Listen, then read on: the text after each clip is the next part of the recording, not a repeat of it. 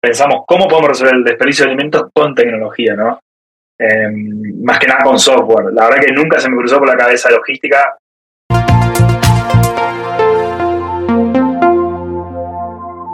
¿Qué tal? ¿Cómo están? Bienvenidos todos y bienvenidas todos otra vez a su podcast favorito de analítica Café de Datos en esta temporada número 8. Aquí su servidor y amigo, como siempre, César Salinas, acompañándolos al lado de mi socio y buen amigo Pedro Vallejo. ¿Qué ha habido, Pedro? ¿Cómo andas? ¿Qué dice? Todo bien, César, gracias. Muchos saludos aquí de regreso, con muchas ganas y sobre todo con este invitadazo que, gracias a nuestros amigos de B2B Exponential, conocimos, que por cierto aquí traigo el gran termo que nos dio. Fregó, fregó, sí. Y antes de que lo escuchen por primera vez, permítanme presentárselos con todas las de la ley. El día de hoy nos acompaña justamente Mauricio Kremer. Mauricio estudió la licenciatura en Administración Rural en la Universidad Tecnológica Nacional de Entre Ríos, Argentina. Tiene una maestría en Administración de Negocios por parte del IAE Business School de Buenos Aires y profesionalmente ha pasado por las áreas de ventas, de marketing, de desarrollo de negocios y actualmente justamente fue como lo conocimos, es CEO y cofundador de Kiwi, una app que ayuda a reducir el desperdicio de comida y que ya nos estará contando un poquito más él mismo. Así que, Mauricio, bienvenido, ¿cómo andas? ¿Qué dices? Pero bueno, muchas gracias por la, por la invitación y bueno, sin gusto, la verdad que habernos conocido en el Beach Weeks Exponential. Sí, la verdad fue una gran experiencia por allá en, Ciudad de México. Muchísimas gracias también a, Nestlé y Endeavor que, que, facilitaron ese espacio en donde tuvimos la oportunidad de conocernos. Y pues bueno, mi estimado Mauricio, sin más ni más, creo que tú vas a ser el protagonista el día de hoy, entonces aquí la audiencia te quiere escuchar. Y para iniciar el episodio tenemos una bonita eh, tradición por aquí en Café de Datos y para arrancar y romper el hielo y que la gente te conozca un poquito, eh, pues la primera pregunta es si te pudieras tomar un café o un mate, no sé si te gusta también, ¿no? Con cualquier personaje de la historia. Me, me, tomaría un mate. Está. si te pudieras tomar un mate con cualquier personaje de la historia, ¿con quién sería y qué le preguntarías? Pregunta, eh, creo que sería, no sé si han leído el libro del Principito eh, de Saint Superi. Para que justamente donde yo nací, eh, es muy reconocido porque él estrelló su, su avión ahí en el, hay un castillo francés, y él estrelló su avión ahí en ese parque. Eh, entonces hay muchas historias, el libro del Principito tiene que ver con, con el lugar donde yo nací, bueno, viven mis padres ahí. Eh, le, cuento un fan fact ahí. Eh, entonces creo que me tomaría un café con él y le preguntaría cómo la historia de cómo llegó a mi ciudad, cómo cuando se estrelló el avión, cómo, y después en qué se inspiró todo lo que escribió en el Principito, ¿no? La verdad que siempre es algo que... Es un libro que, que la verdad que cada tanto lo vuelvo a leer, un vez por año, es esa todo lo que pasó en el año y piensa en, lo que viene. Eh, lo, trato de leerlo, digamos, y la verdad es increíble ese libro. Sí, sí, me encantaría sentarme a todo un mate con él, con el Science Superman.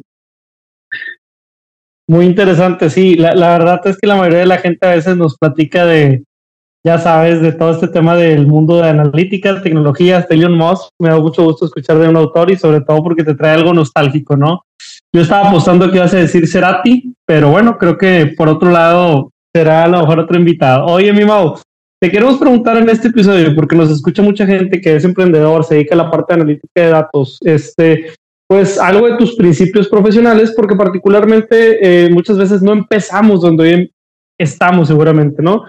Tú tienes algunos antecedentes y en tus inicios profesionales sabemos que, que, comienzas en otro proyecto, una compañía de alimentos y bebidas en Argentina llamada Dos Hermanos. No sé si nos puedes contar qué estabas haciendo allá, cómo transicionaste y por ahí empezar el episodio. Gracias.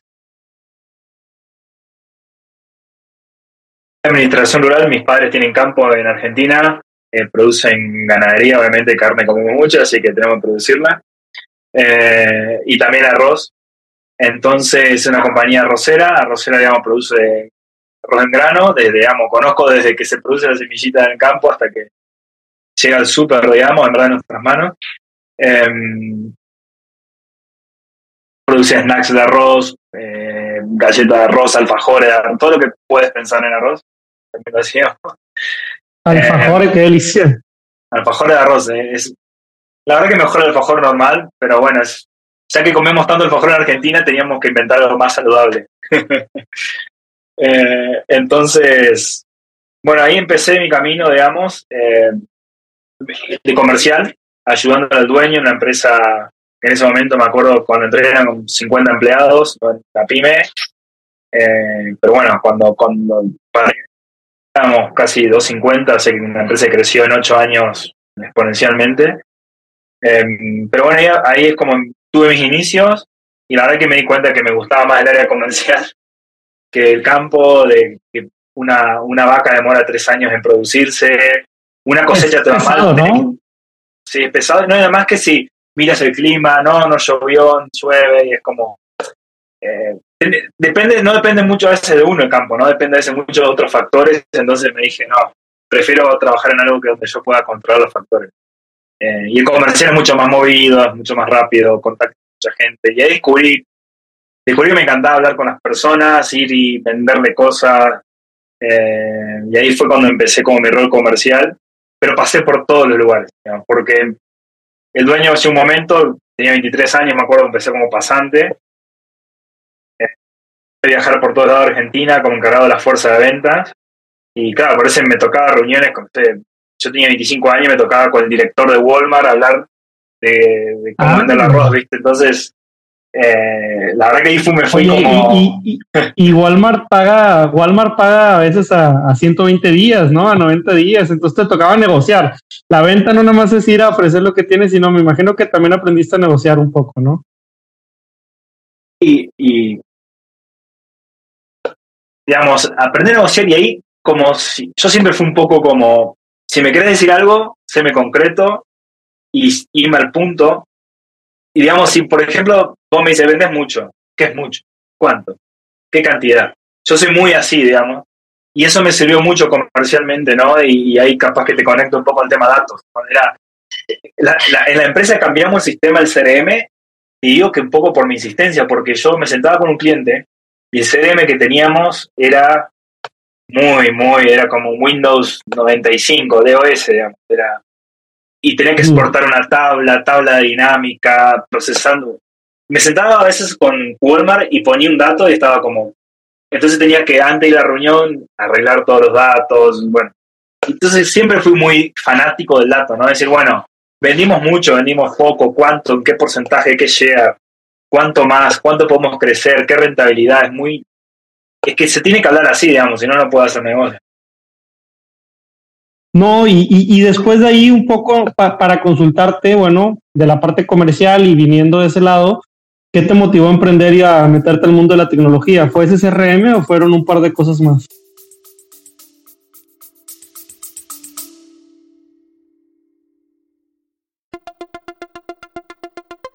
Quiero invitar a que conozcas el nuevo programa de aprendizaje 15 técnicas introductorias de analítica de datos.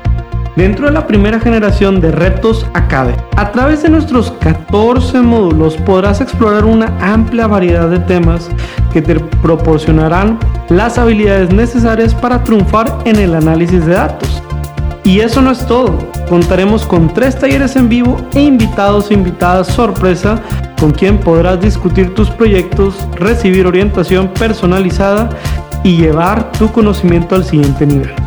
Y si para cuando estás escuchando esta promoción ya venció, recuerda que siempre podrás encontrar contenido de aprendizaje en www.datlasacademy.com.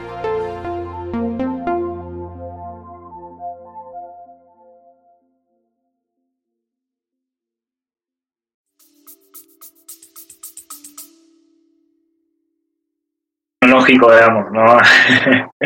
Eh, siempre, digamos, me acuerdo que ni bien había llegado internet a, mi ciudad, teníamos una computadora ahí en mi casa que eso que conectabas y esperabas que suene, eh, ese modo en que eh, cargabas una página y te ibas a, tomar un café y volvías y estaba recién terminada.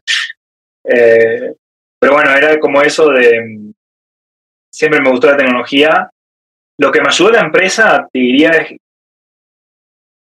más en datos, ¿no? El dueño, eh, que, siempre trabajé, lo considero un gran mentor, eh, era esto, ¿no? Yo me sentaba con él y era como una lección de, una lección oral de la, de la, de prepa, ¿no? Es decir, ¿cuánto vendimos? ¿Qué cantidad? ¿Cuánto sobre el presupuesto? Y esta línea, eh, y así era. Entonces, creo que me machacó tanto con eso que yo también empecé a pensar así. Eh, y siempre me conseguí un intrapreneur, ¿no? Como ese tipo de. que le decía al dueño, hay que hacer esto, hay que hacer.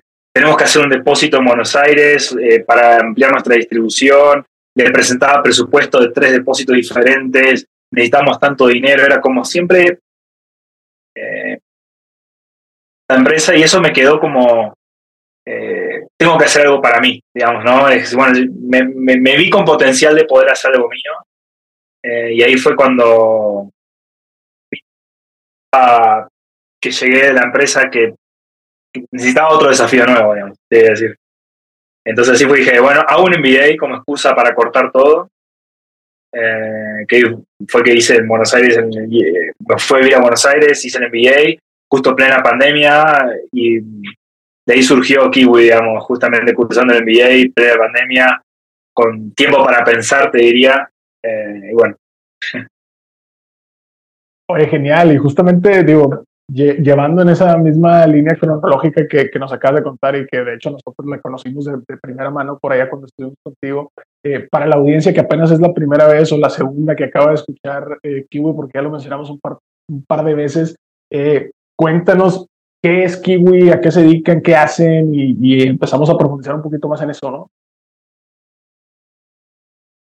Bueno, parto de que el desperdicio de alimentos lo conozco de primera mano, digamos. O sea, eh, a mí me tocaba llamadas del retailer cuando íbamos a entrar mercadería, eh, gigantes, que te decían, si no me retiras todas las devoluciones, que eran paletas gigantes y gigantes de cantidad de productos para devolución, que eran productos vencidos, no te recibo la nueva, ¿no?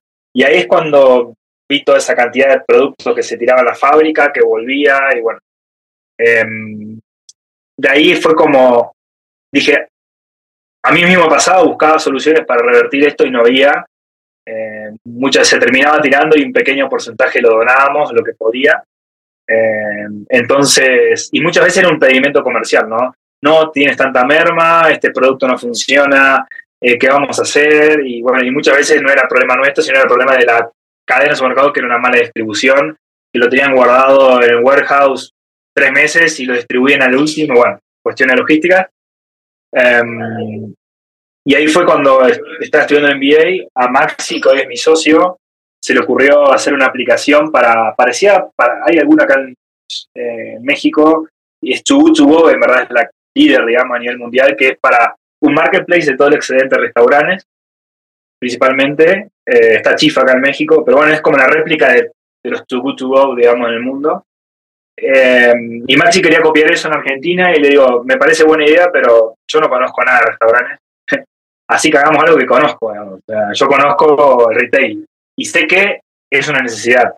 Entonces así fue como empezamos a pensarlo con Maxi de lanzar Kiwi, que lo que hacemos, resumo, es reducir el desperdicio de los de los de las marcas, CPGs, en los mercados incentivando al consumidor que compre estos productos próximos a caducidad con descuentos considerables, un cashback, que es dinero real.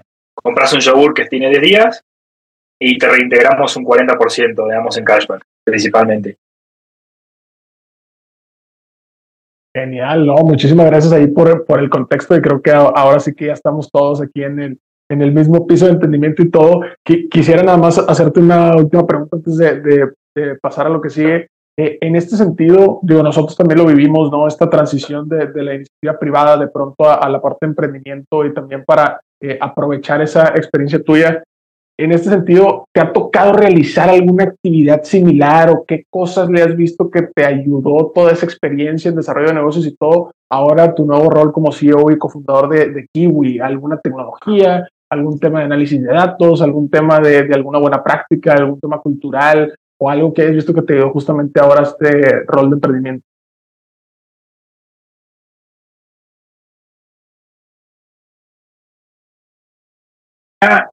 Es el medio para resolver los problemas que tenemos, digamos. Siempre es como mi. Esa concepción. Y es más, cuando estaba en la empresa, eh, siempre era todo el tiempo. Bueno, el cambio de CRM fue un poco por esto, ¿no? Es decir, 50 camiones por día, 100 camiones por día, eh, y a veces no tenemos la trazabilidad o, no sabemos ni cuánto van cada ítem, bueno, muchas cosas que se pueden optimizar, y la única forma es la tecnología, ¿no? O sea, la única forma es escalar esto de poder eh, datos y tecnología. Entonces fue ahí cuando un poco, obviamente cuando pensamos en resolver este problema, pensamos cómo podemos resolver el desperdicio de alimentos con tecnología, ¿no? Em, más que nada con software. La verdad que nunca se me cruzó por la cabeza logística. Estuve en mi parte como... Mi parte estuve casi tres años encargado de logística de ventas también porque eh, si vendíamos mucho, después no nos alcanzaba la logística, del supply chain. Entonces, pero no, la verdad no quería saber nada de, camiones, de, mover producto, no, quería meterme en eso porque es un dolor de cabeza y bueno, mucha gente de logística lo, lo debe saber, ¿no? Oye, y Mau, Mau, quiero, quiero ir dejando un poquito más claro eh, cuál es la navegación de la aplicación, ¿no? Del programa, etcétera, porque tengo, de hecho, cuando te metes a tu casa, a, tu página, la, la de Kiwi, ¿no? Punto MX, eh, sí, sí, sí es, ¿verdad? Entonces, me parece muy curioso que comienzas preguntando si eres usuario de empresa, ¿no? Eh, jodí mucho con ese tema, ¿eh? que esté. No, es bueno, es bueno. Me gusta mucho porque, a ver, es un, es, una, es un beneficio diferenciado y seguramente yo como usuario voy a tener un beneficio, como empresa voy a tener otro. Pero ¿qué te parece si vamos haciendo el primer recorrido como usuario, no? Que es lo que todos nos familiarizamos, ¿te parece? Para la app, eh, a ver, un catálogo. Realmente la, app en sí es un catálogo digital, ¿no? Como el de un super, pero Catálogo Digital del Super te dice, bueno, 30% de descuento en este producto, es igual, nada más que te dice la caducidad. Entonces dice, bueno, un yogur de, de X marca, si tiene 10 días, tiene un 40% reintegro. Si tiene 15 días, tiene un 15% reintegro, ¿no? Es igual en catálogo un super, pero con caducidades y descuento. Ese catálogo no, casi casi es como gamification, ¿no? Porque me vas a dar más reintegro entre algo más próximo a vencer encuentre, ¿no? ¿Cierto? Con precio dinámico, diría yo, digamos, eh, es lo que estamos entendiendo. Buenísimo, y luego, perfecto, lo encuentro en el catálogo y, cómo me diriges a una tienda, cómo me motiva a ir a una tienda, cómo funciona. Um, porque uno va apretando Walmart, en el Oxxo, lo que uno Chedraui, te va mostrando la oferta por cada uno. Uno ve la. Bueno, quiero comprar ese yogur, voy a Walmart, compro ese yogur, lo traigo a mi casa y hago un scan del ticket, se ve la fecha de caducidad, es inteligencia artificial y en hoy eh, te reintegramos el dinero. Dinero que uno está en la wallet y lo puedo extraer a la cuenta bancaria o cargar saldo hoy con el eh, que estamos hablando de diferentes eh, medios, digamos, medios de pago o diferentes cosas que uno pueda hacer. Eh, es ir y buscar y comprar ese producto, es decir, bueno, cada usuario, a todos nos enseñó nuestra madre cuando iba al súper, buscar atrás del anaquel, agarrar esa leche atrás del anaquel, bueno, nosotros dijimos, agarrada de frente y te llevas un reintegro, ¿no? Esa que tiene 10 días, 5 días. Que siempre le hacen el feo y por primera vez creo que es interesante ver una propuesta de esto. Luego se me vienen un montón de ideas a la cabeza, como por ejemplo, a lo mejor el usuario, seguramente nosotros en nuestra casa vamos a tener ese lácteo o ese yogur un rato. Ahora, que también a lo mejor un restaurante los necesita para el consumo inmediato, ¿no? O habrá otros momentos de consumo que son más inmediatos y creo que es muy interesante ver esta oportunidad, sobre todo porque también representa un ahorro. Ahora, para la empresa, estoy leyendo aquí dentro del viaje de la empresa, ¿no? Que es otro viaje distinto, pues para el usuario una aplicación y para el usuario yo escaneo mi ticket y todo. ¿Cómo funciona entonces para la empresa? Oye, es, es, es plug and play, como ahora le dicen, ¿no? O sea, es, me conecto y ya está, estoy listo contigo, necesito pasar un setup de seis meses, un año para trabajar con ustedes. ¿Cómo funciona, estimado? Con un clic están disponibles las 50.000 tiendas que tiene México, todo el retail de México. Digamos, la verdad, eh, es totalmente transparente al súper, ya que el consumidor el que busca este producto lo compra, y nosotros hacemos el cashback haciendo un scan del ticket. Entonces, la verdad que el, retailer no se entera que uno compró ese producto, digamos, por Kiwi. El que sí se entera es él, es la marca. Como el modelo, digamos, le cobramos ese cashback que le pagamos al usuario. Eh, suponte que vamos a la más redonda, digamos, 10 pesos. Le damos 4 pesos al usuario, que son 40%, y le cobramos un 10% sobre el neto eh, a, la marca, ¿no? O sea que se le cobra a los dos, el cashback más un porcentaje sobre la venta, eh, que es nuestra ganancia el, por el uso de la aplicación. Entonces, ¿y la empresa qué tiene que hacer? Decirnos qué productos quiere que participe en Kiwi y con qué caducidad. Siempre tiene que ser un reitero eh, elevado para motivar al consumidor, ¿no? Porque si te digo te doy un 5% por hacer el trabajo, seguramente no sea tan, Wow, excelente, ¿no? Pues eh, muchas gracias. Entonces ya entendemos este par de, viajecitos, ¿no? Como, como decíamos, desde el usuario, desde el beneficio a la marca, y pues bueno, creo que esto eh, trae bastante generación de valor en el ecosistema en general. Ahora, eh, entendiendo que, has podido tener también una experiencia internacional, es decir, conoces de primera mano el sector alimentos y, todo de, allá de Argentina, te has inmiscuido acá en el mercado mexicano y todo, me, encantaría que, nos contaras un poquito también eh, pues ahora sí que cuánto tiempo llevan acá en México y sobre todo también cuáles han sido los retos más grandes que, han encontrado para impulsar toda esta parte de la reducción de desperdicios y a lo mejor si nos puedes dar un contraste un poquito de, cómo lo están viviendo ya en Argentina, cómo lo están viviendo acá. Febrero en Argentina eh, del año pasado y en agosto en México, o sea, casi llevamos un año en México Em, bueno, yo vivo hace más de un año acá, de hambre, desde junio. Em, así que el principal desafío es romper con la confianza, digamos, del, del mercado mexicano, te iba a decir, eh, y de las empresas fue nuestro principal desafío, ¿no? Como, bueno, y estos pagan de verdad el cashback, el cashback será verdad, mentira, me van a joder seguro, digamos, tengo si uno se entra a las redes y eso está lleno de esos comentarios, no, esto es una mentira, es un scam. Yo no, o sea, probalo y te vas a dar cuenta que no es un scam, porque no, hay ni una prueba. Siempre cuando alguien comenta eso, bueno, probalo, digamos.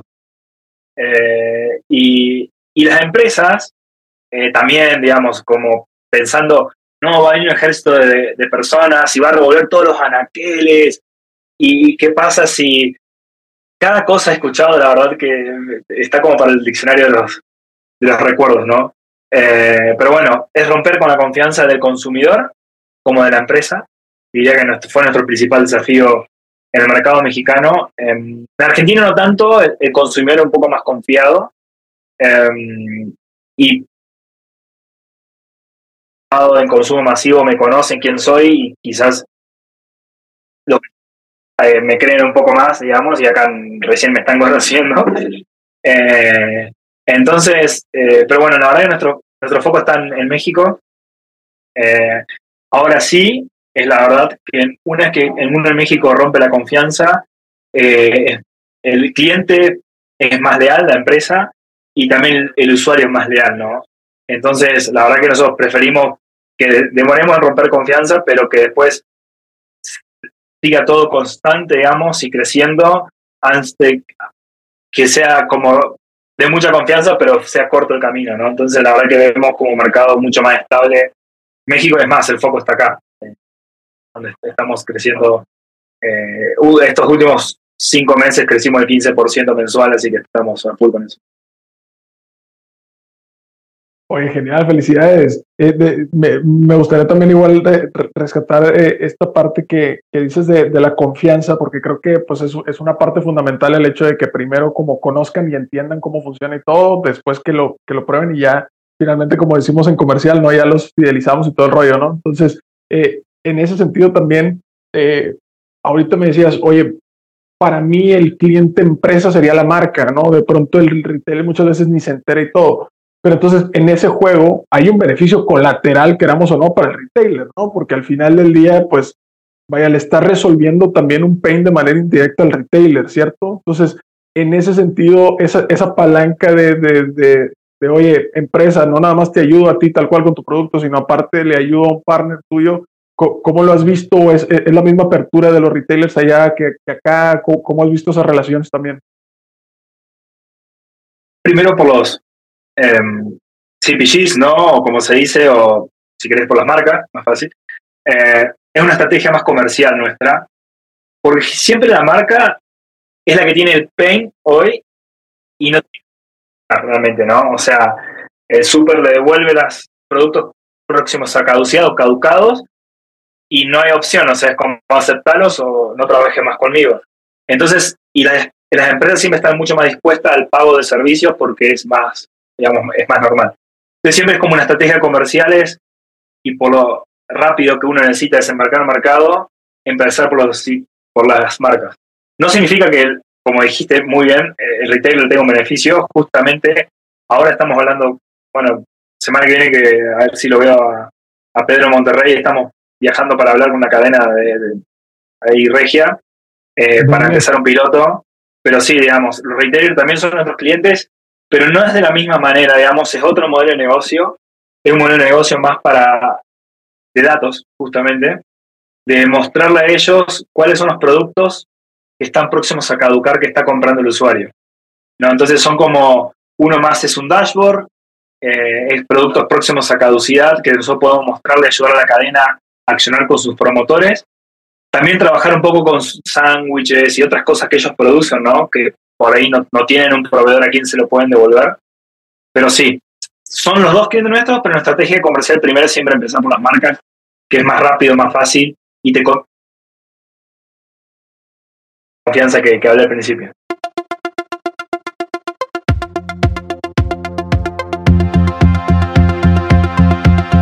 ¿Qué tal? Interrumpimos unos segundos tu episodio para contarte un lanzamiento que tuvimos este año.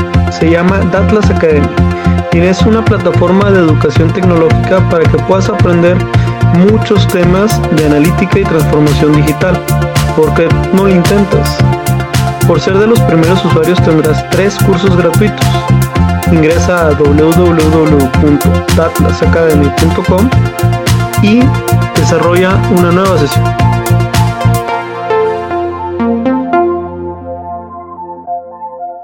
Poco de qué es el programa. El programa Amazon se llama, eh, es de Latino Founder. Eh, es un programa que aplicaron 1.200 startups de toda América, digamos, a Estados Unidos y toda América Latam, digamos, em, con el objetivo de eh, promover, digamos, ¿no? lo que es, eh, como dice, underrepresented founders que están viviendo en Estados Unidos, en cualquier parte, digamos, América. Em, es un fondo de 30 millones de, dólares que son te dan 100.000 en grants, digamos, en crédito de Amazon, que eso, digamos, siendo más o menos bueno, te lo, te lo, te lo dan, digamos, sin estar en el programa, sinceramente. Si uno aplica y está como ahí encima, te, lo, los puedes llegar a conseguir. Pero bueno, también te dan 125 mil dólares en cash, que eso, está, muy bueno, ¿verdad? Eh, está muy bien, ¿eh? Free, eh, free equity, eh, la verdad que eso está bueno, pero no, no, no es menospreciando, ¿no? Pero la vivencia que tuvimos en el programa fue increíble. Primero empezamos una semana en Seattle, que fuimos al headquarter de, de, Amazon, que también, digamos, siempre digo, el headquarter de Amazon es como, es una pequeña reforma, solamente que son todos de Amazon los edificios, digamos, que tenés cinco o seis torres seguidas que son todas ellos, algunas se comunican entre medio eh, entre ellas mismas, bueno, tienen como las esferas de Amazon, también son bastante famosas, que un día, el último día antes de irnos a Seattle, nos hicieron como una fiesta ahí adentro, una cena adentro de las esferas increíble, que las esferas adentro es, representa como el Amazonas, de Amazon, y hay, es increíble, la verdad que realmente un Amazonas, adentro hay piedras que trajeron de no sé dónde, árboles de, de no sé dónde más, de India, de todos lados, es increíble. Diría eh, Linda de, Networking, que también fueron, nos conectaron con toda la parte de Amazon, digamos, de mentores eh, que teníamos, con el fin de mejorar tres puntos, más que nada, que uno eligiera. Generalmente los tres puntos de toda startup era, primero, tecnología, obviamente Amazon es su fuerte, no, no pueden apoyar con toda la tecnología. Eh, todo el mundo piensa nube, Amazon, Marketplace, no. O sea, si uno pone la cantidad de herramientas que tiene Amazon, digamos, no entra en una presentación, digamos, si pone todos los iconitos, ¿no? Tiene increíblemente cantidad de herramientas que se anexan a, AWS. A, a, mí me llama, me llama la atención la manera en que son tan creativos con los nombres. O sea, no, no, no, tienen también que el S3, que el S2, que el esto, que el otro, que el este, muy, muy novedosos.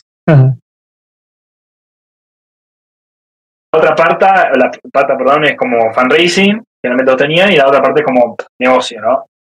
Eh, al principio del programa hicieron definir objetivos que íbamos a tener al final del programa. Nos asignaron mentores, que mentores eran la verdad gente, no sé, eh, de sales, de AWS, eh, tenías, no sé, personas que estaban, gerente de marketing de todo la TAM, digamos, personas muy grosas, y casi todos tuvieron startup. Todos tuvieron una startup fallida o, exit, y esos... Bueno, el 75% de las personas, no va a pasar nada que lo diga porque eso se lo sabe, el 75% de las personas que trabajan en AWS tuvieron alguna startup alguna vez.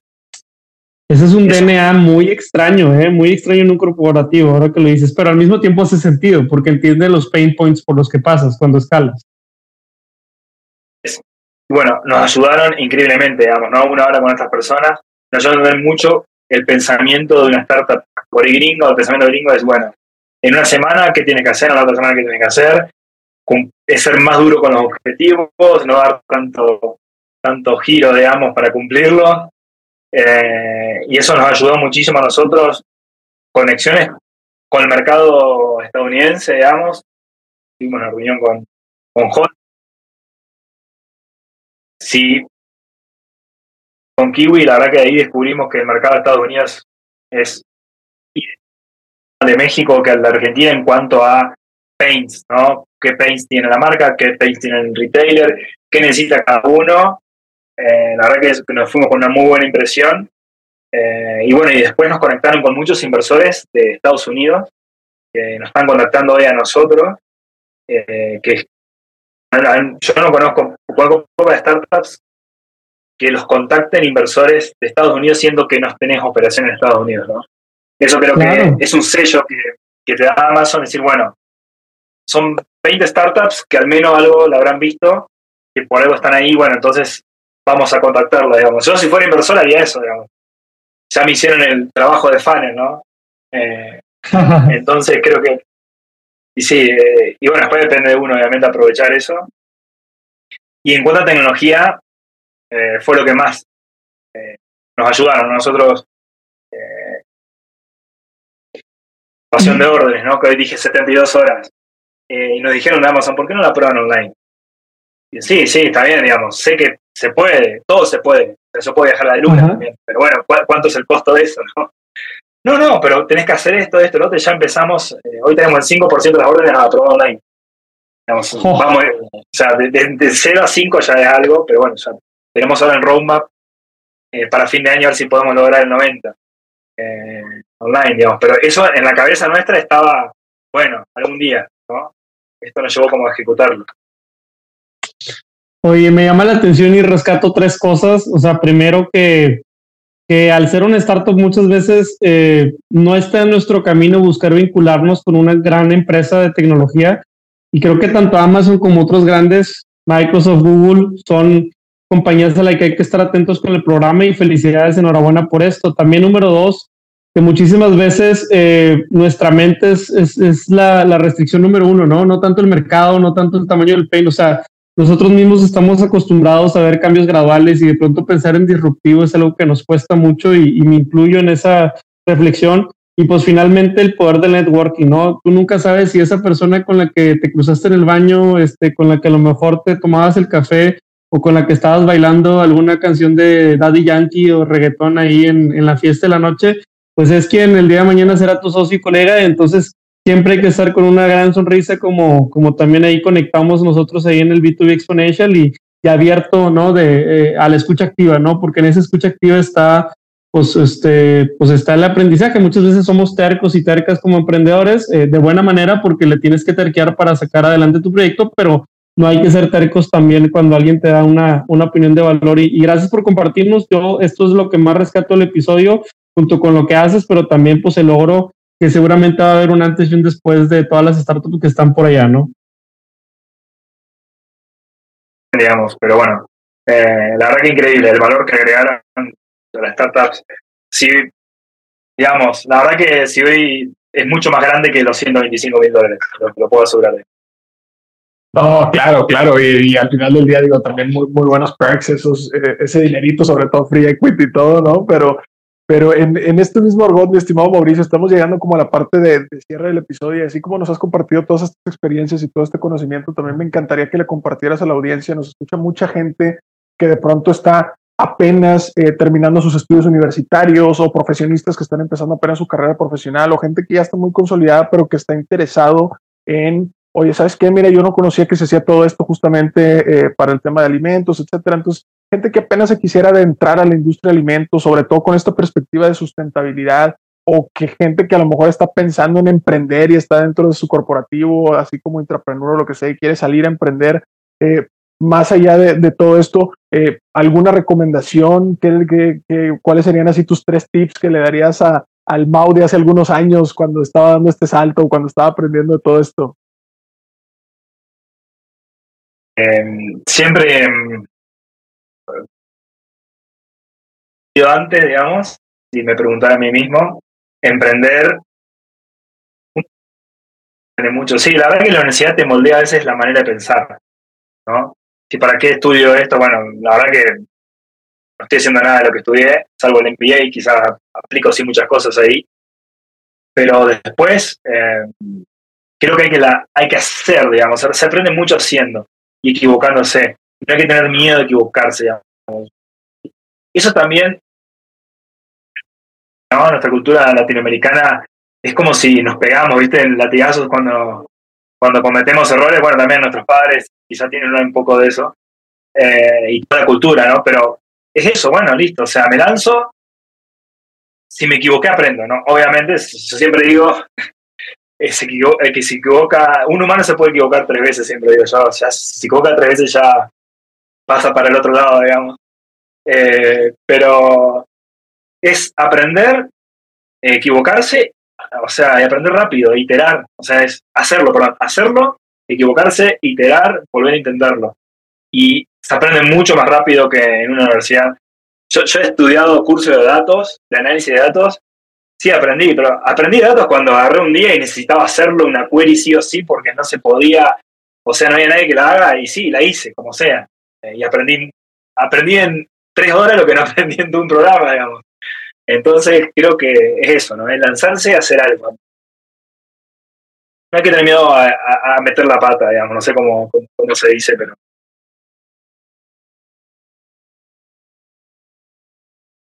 Sí, honestamente, este, eh, nuestra preconcepción del fracaso, como lo dicen miles de libros, es que no, no debería, o sea, no debería ser tan fatal y que no podernos equivocar de manera masiva. Y, digo, terminando ahorita, fíjate que estoy aprendiendo mucho de, algunos libros, ¿no? Que acá estamos leyendo en Atlas. Eh, algunos de estos libros nos inspiran ahorita a saber cómo poder tratar mejor a nuestros usuarios, nuestros clientes.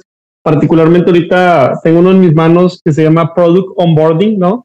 Cómo hacer un buen onboarding, que digo, son de esas cosas que primero te preocupas por tener clientes y que la caja suene. Una vez que la caja está sonando, ya te empiezas a preocupar por detallitos como cómo hacer feliz a la mayoría de los que puedas. Cuéntanos, no sé si tienes ahí en tu, en tu repertorio algún libro que tú recomiendas a tu equipo cuando reclutes a alguien en tu equipo. ¿Qué le recomiendas aprender? ¿De dónde? Eh, no sé si por ahí nos quieres contar. Fanático de. No, voy a decir la verdad, no lo leí el libro, leí resumen. No soy muy fanático de leer, soy muy del podcast, me encanta el libro Hábitos Atómicos. Leí el resumen eh, y dos de mi equipo lo están leyendo. Creo que el hábito es, es, mucho. El tiempo es el bien más preciado que tenemos. Y los hábitos te hacen aprovechar mejor de tiempo, ¿no? Entonces, eh, me encanta ese libro de hábitos atómicos. Creo que yo, de por sí, no sé, nací un poco con eso, tengo muchos hábitos incorporados de vida. Eh, que después que leí el resumen del libro me di cuenta, digo, hago casi todo, algunas cosas podría mejorar como siempre. Pero yo recomiendo ese libro porque uno tiene un hábito, no sabes muchas cosas, pero el hábito te va a ayudar, digamos, a, llegar al objetivo, ¿no? Si tengo un hábito que todos los días hago esto, a tal hora hago esto, no quiere decir que uno sea estructurado, no, es un hábito, digamos, ¿no? No quiere decir que uno no sea creativo. Muchas personas confunden. No, no, porque él es volado y se levanta a cualquier hora es creativo. Para mí no, no tiene nada que ver, digamos, ¿no? Puedo ser un hábito, pero ser muy creativo también. Em, entonces yo recomiendo ese. Y después en podcast, que me encanta, se llama Business Insider, em, o lo pueden buscar, fue el que primero que hizo la, ¿no? la buenísimo, eh, la historia de Walton cuando hizo Walmart, tiene la historia de WeWork. Cuando salió la película de WeWork, si vos escuchabas ese podcast hace cinco años ya la sabía, eh, y se adelanta muchas cosas del mundo muy cuando escucha uno ese podcast, seguramente esa historia salga en dos o tres años a una serie o salga a los libros, ¿no? Pero te estás adelantando mucho escuchando ese podcast. Está, muy bueno. Oye, aparte son, son podcasts este, extensos, ¿eh? O sea, ¿a qué hora los escuchas normalmente? ¿En el gimnasio? ¿Ahí en el trabajo? Bien temprano, yo soy el gimnasio a las 6 de la mañana, me pongo el podcast ese que muy divertido porque te lo, te lo cuentan como una historia y se hablan entre ellos y tienen musiquita, es como un podcast bien es largo pero es como liviano, no sé cómo decirlo, como una historia, ¿no? Ya. Buenísimo. Perfecto, pues muchísimas gracias, mi estimado Mao. Con esto ya sí que estamos dando el tiempo también para liberarte en tu viernesitos en la tarde. Muchísimas gracias por regalarnos esta hora de tu tiempo eh, desde allá, desde Ciudad de México, nosotros acá en Monterrey, te veremos por acá en un par de semanitas, con todo gusto. Y pues nada, a todos los que nos escucharon, pues ya estamos de regreso, temporada 8, espero que estén disfrutando bastante estos episodios, igual que nosotros. Y pues bueno, no se olviden que todo lo que tiene que ver con eh, pues alimentos y bebidas, todo este tema de sustentabilidad, de evitar desperdicios y todo lo que hemos platicado el día de hoy, lo que seguiremos platicando, va mejor con su cafecito. Así que ánimo, un saludo. Muchísimas gracias, mi estimado Mago. Hasta aquí el podcast de hoy. Gracias por escucharnos. Puedes seguir disfrutando de tu café y aprendiendo de analítica de datos en nuestro blog, con más de 180 columnas acerca de analítica, emprendimiento y transformación digital.